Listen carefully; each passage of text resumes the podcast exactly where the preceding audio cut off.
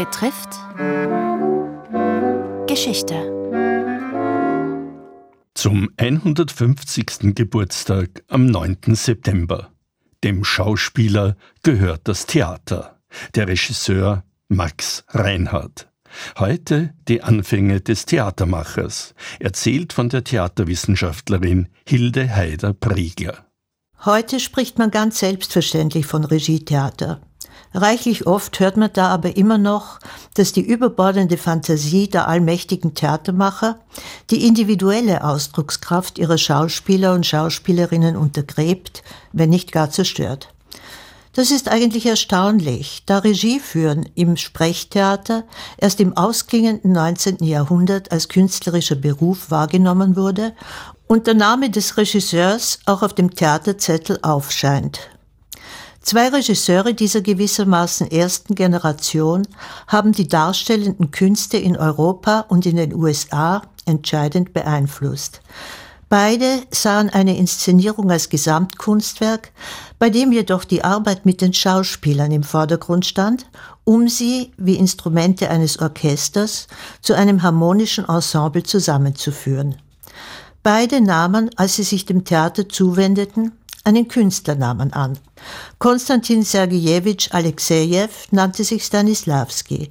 Maximilian Goldmann entschied sich für Max Reinhardt. Geboren wurde er am 9. September 1873 in Baden bei Wien als ältester Sohn von Wilhelm und Rosa Goldmann und er wuchs in Wien im gutbürgerlichen Milieu einer aus Ungarn zugewanderten Kaufleutefamilie auf. Doch seinen Eltern war das Theater, wie Reinhard rückblickend konstatierte, so fern wie der Mond. In autobiografischen Notizen beharrt er darauf, dass seine Wiege eigentlich auf der vierten Galerie des Burgtheaters gestanden sei. Dort habe er auf dem Stehplatz zum ersten Mal das Licht der Bühne erblickt.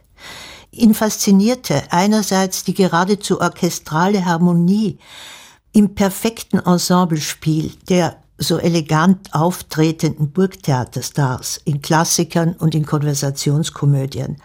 Andererseits begeisterte ihn vor allem ihre wortgewaltige Sprechkunst, ungeachtet der Tatsache, dass der Text zumeist zweimal zu hören war. Das erste Mal von der wesenlos anmutenden, aber deutlichen Flüsterstimme des Souffleurs, danach als raumfüllendes Responsorium der Akteure. Um es vorwegzunehmen, ausgerechnet am Burgtheater konnte man sich nie zur Zusammenarbeit mit dem später weltweit gefragten Regisseur Max Reinhardt entschließen.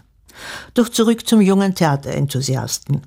Seine Eltern erlaubten ihm, dank einer gleichfalls theaterbegeisterten Tante, wenigstens privaten Schauspielunterricht zu nehmen.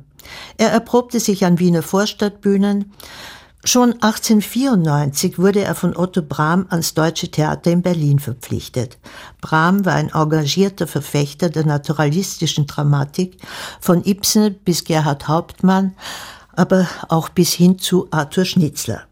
Dem Publikum wurde dabei das Elend der kleinen Leute milieugerecht vor Augen geführt, als öffne sich mit dem Vorhang eine vierte Wand, um Einblick in das sprachlich und körpersprachlich täuschend echte Abbild zu geben bis hin zum unvermeidlichen Geruch von Sauerkraut und Knödeln, der sich auch im Zuschauerraum ausbreitete.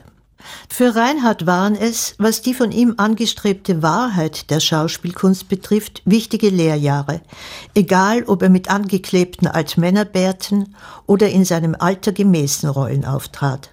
Trotzdem wurde ihm allmählich bewusst, dass er sich von einem lebendigen, im besten Sinn komödiantischen Theater viel mehr erwarte. Die Anfänge des Theatermachers. Das war Teil 1 einer Reihe über den Regisseur Max Reinhardt. Es berichtete Hilde Heider-Pregler vom Institut für Theater, Film und Medienwissenschaft der Universität Wien. Redaktion Robert Weichinger.